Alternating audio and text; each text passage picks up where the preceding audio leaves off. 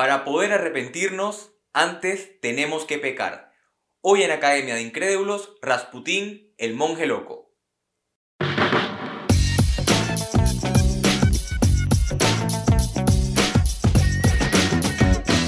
Esto es Academia de Incrédulos.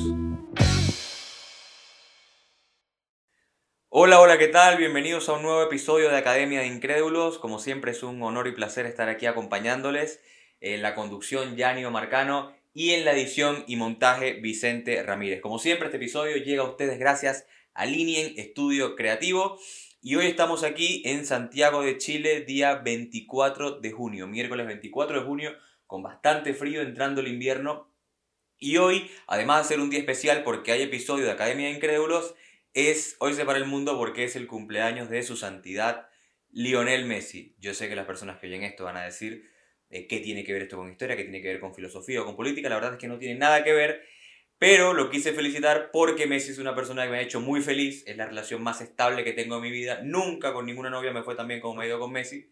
Así que desde aquí, aunque sé que no lo va a escuchar, lo felicito. Hoy, por cierto, también es 24 de junio, se cumple em, otro año de la batalla de Carabobo. Para las personas que no son venezolanas esto no le va a sonar, pero para los venezolanos saben de que fue una de las batallas más importantes en todo el proceso independentista de Venezuela. Bien, eh, el episodio de hoy va a ser acerca de Grigori Rasputin, como anuncié en redes sociales. Eh, este personaje que es uno de los más enigmáticos sin duda alguna de la historia, para algunos fue un monje, para otros fue un predicador, para otros fue un profeta y para otros sencillamente fue un depravado, sexual que se aprovechó de su condición en la, en la aristocracia rusa para hacer lo que quiso.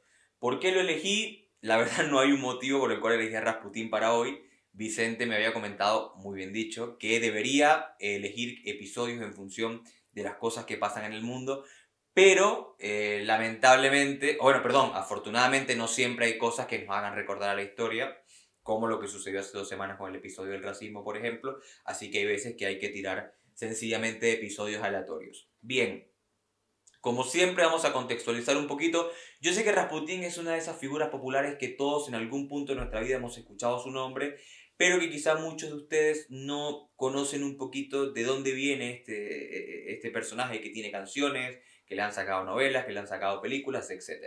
Antes vamos a, como siempre, vamos a contextualizar un poquito el mundo de nuestros personajes. Em, y el mundo en el cual se mueve Rasputín es el imperio ruso de eh, Alejandro II y de la zarina Alix, ¿ok? Los últimos grandes zares del Imperio Romano. Bien, hay que decir que para el momento de la vida de Rasputín el Imperio ruso se venía desgastando, ¿ok? Para el momento en el cual muere Alejandro III, su hijo Nicolás II, uno de los protagonistas de esta historia, no está preparado para gobernar y la situación en el mundo no es menos caótica. Pensemos que Alejandro II perdón, que Nicolás II asume en 1894 y apenas 10 años después estalla la guerra ruso-japonesa y en 1914, 20 años después de su coronación, estalla la Primera Guerra Mundial. Así que realmente no la tuvo nada fácil Nicolás II. Eh, su esposa fue Alix de S., una princesa alemana ultra religiosa y ultra conservadora, y estos datos los digo porque también va a tener mucho que ver con el desarrollo de la historia de Rasputín.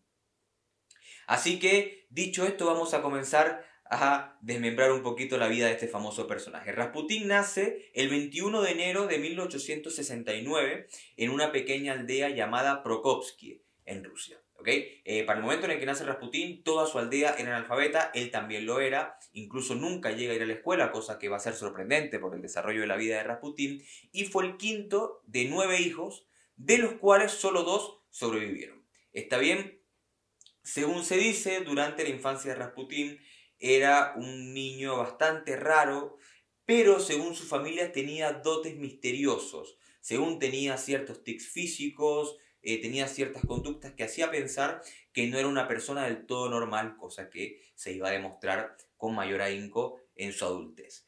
Según su hija María, que a través de ella eh, y un libro que escribió acerca de su vida con Rasputín, es eh, a través del cual conocemos muchos datos de este personaje, a los 14 años Rasputín corrió al bosque a esconderse luego una supuesta iluminación que le dijo que el reino de Dios estaba en medio de nosotros y esa fue la actitud de Rasputín en ese momento. A los 18 años se va a casar con Fiodorona Diobrovina, Eh, y tuvo tres hijos, de los cuales solo sobrevivió esta chica María que estoy mencionando. Muy pronto dejó a su familia y se fue al monasterio de, Ber Bien, aquí donde va a comenzar la historia importante. Hasta este momento, Rasputín realmente no daba muestras de ser una figura más allá de un tanto peculiar. Pensemos que era un campesino ruso eh, que muy probablemente eh, su vida no estaba destinada para más labores que para la agricultura, o en el caso de que se decidiera, decidiera incursionar en el mundo religioso, ser un monje cualquiera. Pero la vida de Rasputín va a dar un punto importante cuando entra en este monasterio, porque en ese momento eh, acababa de ser procesado unas tres o cuatro veces por robo, incluyendo robo de caballos, y él va a decidir, eh, para tratar de escapar del destierro a Siberia, va a decidir ingresar en este monasterio. Después de ingresar en este monasterio, Rasputín va a ingresar en una secta condenada por la iglesia rusa llamada la secta de los flagelantes. ¿Ok? Según esta secta, era necesario el dolor antes del perdón, y aquí se dan cuenta que la mente de Rasputín aquí empieza a pensar de una manera un poquito peculiar, de ahí viene la frase con la que comienza el episodio, y eran conocidos por sus frecuentes festines, banquetes y orgías. Obviamente algo bastante distinto de lo que uno puede esperar de un monje en un monasterio, por supuesto. Pues resulta que quizás esta situación sea la que eh, va a demostrar un poco por qué Rasputín tuvo la conducta sexual que tuvo durante su vida, porque es cierto que al final el motivo por el que conocemos a Rasputín es por eh, el, apetito sexual incansable que desarrolló y que al, conjugarlo con este papel de monje era más bien, resultaba más bien cuanto menos extraño, ¿no? Bien, resulta que luego conoció a un iluminado llamado Macario, que hizo que Rasputín renunciara a beber y a comer carne, y cuando Rasputín regresa del monasterio de Verjoturie y de la secta de los flagelantes a su casa con su familia, resulta que era un personaje completamente cambiado y un converso bastante austero. ¿Qué pasó después? ¿Cómo empieza Rasputín a influir en eh, el mundo de la política rusa y cómo es que termina relacionándose con eh, el zar Nicolás II y con su esposa Alex?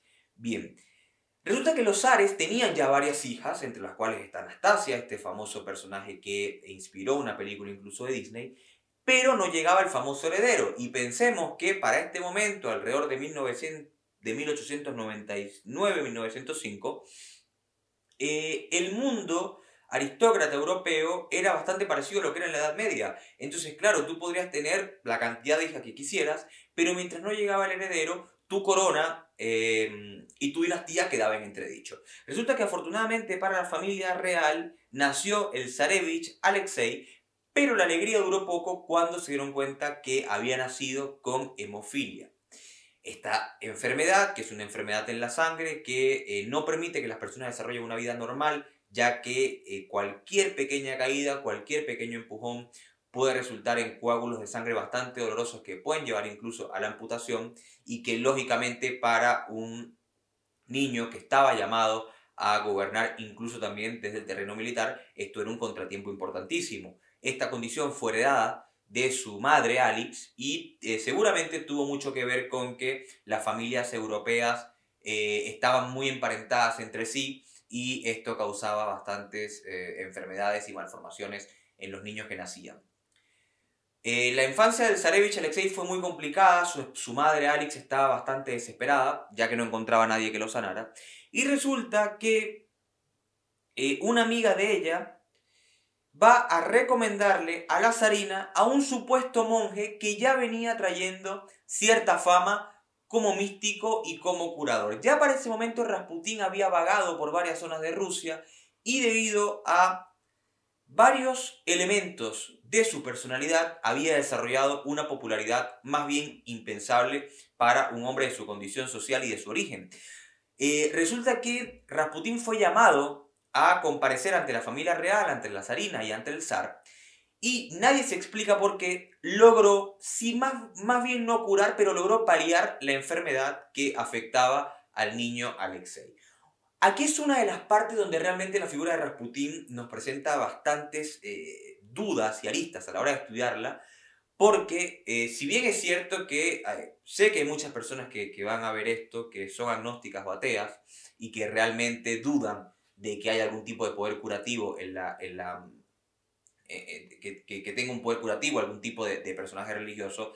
Yo que soy religioso también me cuesta creer que un personaje de las características de Rasputín, con, un comportamiento, digamos, muy poco cristiano, en su vida privada haya tenido este tipo de poder. Pero la realidad es que curó al niño, lo curó y eh, según muchos estudiosos, cosa que nunca se va a poder comprobar, tuvo que ver con algún tipo de hipnosis. Lo raro es que Rasputín tampoco estudió estos métodos. Entonces realmente siempre va a quedar una incógnita de cómo fue que Rasputín logró paliar esta enfermedad que ningún médico ni ningún religioso, arzobispo, obispos, sacerdotes de la iglesia rusa habían podido lograr curarle al niño. Así que bien, resulta que cuando eh, Rasputín cura al Zarevich Alexei, la madre de Rasputín, por supuesto que quedó completamente, la madre del niño quedó completamente maravillada, la zarina Alex, y decidió que Rasputín permaneciera a su lado.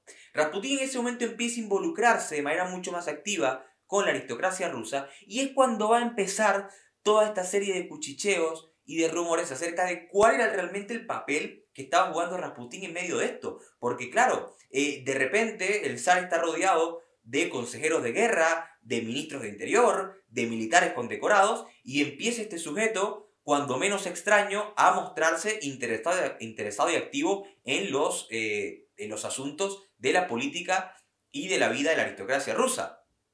Pues resulta que Rasputín, como dije, tenía muchos elementos de personalidad que lo hacían ser una persona bastante fascinante. Era un hombre muy alto, eh, cosa que se valoraba mucho en la sociedad rusa. Era un hombre de cabellos eh, oscuros y de ojos muy claros, que además tenía una mirada extremadamente penetrante. En las fotos que vamos a, colocar aquí en el episodio se va a ver eso, una mirada que incluso a muchas personas le da miedo y que eh, además hablaba de una manera bastante ambigua. Incluso muchos decían que Rasputín nunca articulaba sujeto, verbo y predicado en las mismas oraciones, por lo tanto daba la sensación de ser una persona que hablaba con una especie de iluminación que nunca antes se había visto. Además era una persona que tenía un gran sentido del patriotismo ruso e instaba a la aristocracia de ese país a no mezclarse con otro tipo de dinastías europeas, lo que le gustaba mucho a, a los rusos. Entonces realmente era un personaje que, que, que reunía bastante condiciones que lo hacían ser bastante interesantes. Resulta que, como dije, poco a poco fue involucrándose en la aristocracia rusa y empezó a eh, compaginar esta relación con los nobles con su carácter de depravación sexual. Resulta que Rasputín empezó a entrevistarse con las eh, muchachas y las señoras de, esta alta alcurnia de, Rusia y eh, él era su especie de confesor. Lo que sucede es que en esas confesiones Rasputín les comentaba a estas personas que mientras peor fuera su pecado, más gracia sentía Dios al perdonar y con muchas de ellas llegó a albergar encuentros sexuales. Obviamente en un mundo como este estos rumores se corrieron como la espuma y muy pronto todo el mundo se dio cuenta que la familia real que debía mostrar un decoro mayor al de todo el mundo tenía en su seno a una persona que estaba fornicando con, con la mayoría de las mujeres de la, de la, aristocracia rusa. Entonces, claro, por supuesto que esto sin duda alguna fue un shock y empezaron eh, rumores que ya habían planes para socavar la influencia que tenía em, Rasputín sobre la familia rusa. Incluso cuando estalla la Primera Guerra Mundial, eh, Rusia se encontraba en el bando eh, distinto a Alemania. Y muchas personas pensaron que Rasputín era un espía alemán debido a que Rusia estaba perdiendo la guerra y al ser la zarina Alix eh, de de ascendencia alemana, muchas personas pensaron que su relación con Rasputín era una relación con un espía alemán, lo que complicó más aún las cosas. Resulta que debido al éxito que tenía Rasputín como curandero y como médico de la familia real, la zarina Alix empezó a hacer caso a Rasputín respecto a situaciones y a decisiones políticas. Pensemos que su esposo, el zar Nicolás II, decidió ir a la guerra, lo que fue una decisión fatal, pero lo trataremos en otro episodio cuando hablemos de la historia de los Romanov, de la dinastía Romanov.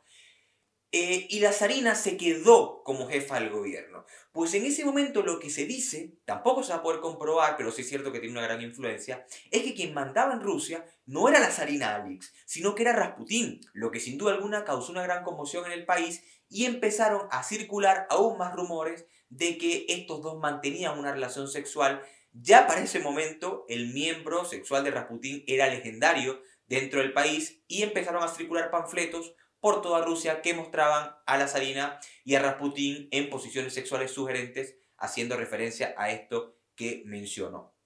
Por lo tanto, ya era una situación que se había salido de control y eh, el punto álgido de esto fue una borrachera de Rasputín en una taberna de San Petersburgo, en la cual se sacó su miembro, orinó en una botella y empezó a gritar a los cuatro vientos que la zarina era suya, que era su protegida y que la zarina hacía cualquier cosa que él le pidiera hacer. Obviamente esto llegó a oídos de muchas personas importantes en el país, en el imperio, y empezaron a desarrollarse planes para asesinar a Rasputín.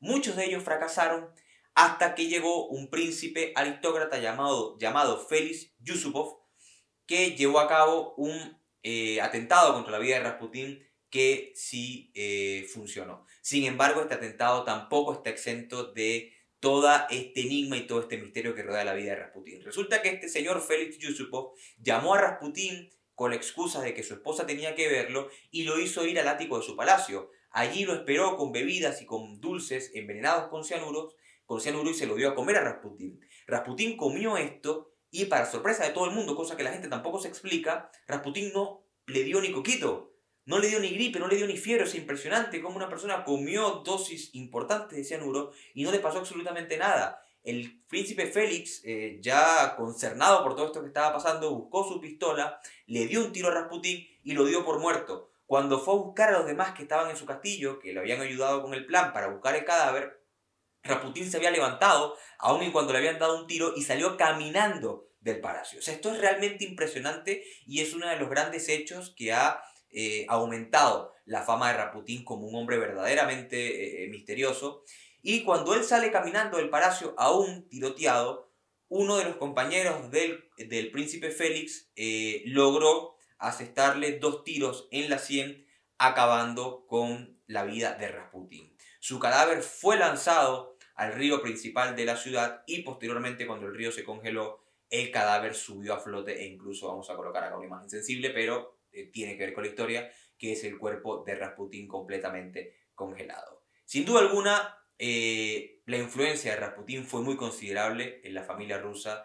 Fue uno de estos personajes que no sabemos si la historia sin él habría sido diferente, pero sin duda alguna que agilizó la caída de esta gran dinastía que terminó con la Revolución de Octubre de 1918 y con la instauración del comunismo en Rusia, cosa sobre lo que hablaremos por supuesto en otra ocasión. Pero algo que quiero mencionar y que quiero hacer una reflexión es que hay muchos personajes que parecen no estar destinados para estar en la historia pero que por motivos que no sabemos si es el destino, si es sus caprichos personales o qué es lo que es, son personajes que terminan convirtiéndose en pilares de la historia de nuestro mundo a pesar de que por sus orígenes, por su clase y por lo que eran, estaban condenados a ser sencillamente campesinos, agricultores o personas que no sentaran ningún tipo de importancia en la historia. Eso es lo primero. Y lo segundo es que personajes como la condesa Alix, perdón, como la emperatriz Alix, han habido muchísimos que en vez de basar sus decisiones políticas, militares y económicas en función de un criterio racional, lo basan en criterios religiosos. Ojo, yo soy religioso y no estoy de acuerdo con eso. Lo basan en criterios religiosos o peor aún en consejos de sujetos como Rasputín que no tenían ningún tipo de conocimiento en lo absoluto acerca de lo que debía ser gobernar un imperio. Este fue el episodio sobre Grigori Rasputin. Como siempre, si les gustó el, episodio, por favor, dejen un like, suscríbanse al canal. Si lo siguieron por YouTube y si lo siguieron por Spotify, también denle seguir para que estén atentos a cada uno de los episodios. Espero que haya sido de su agrado. Eh, voy a dejar en la descripción del video, esta vez sí, dos documentales, uno acerca de la vida de Rasputin y otro eh, es una serie que está en Netflix espectacular que se llama Los Últimos Ares y que muestra a la perfección esto que comenté y que es muy interesante para conocer más a fondo sobre la historia de este personaje. Si les gustó el episodio, ya lo dije, suscríbanse, denle un like al canal y nos vemos en una próxima ocasión con otro capítulo de Academia de Incrédulos. Chao, chao.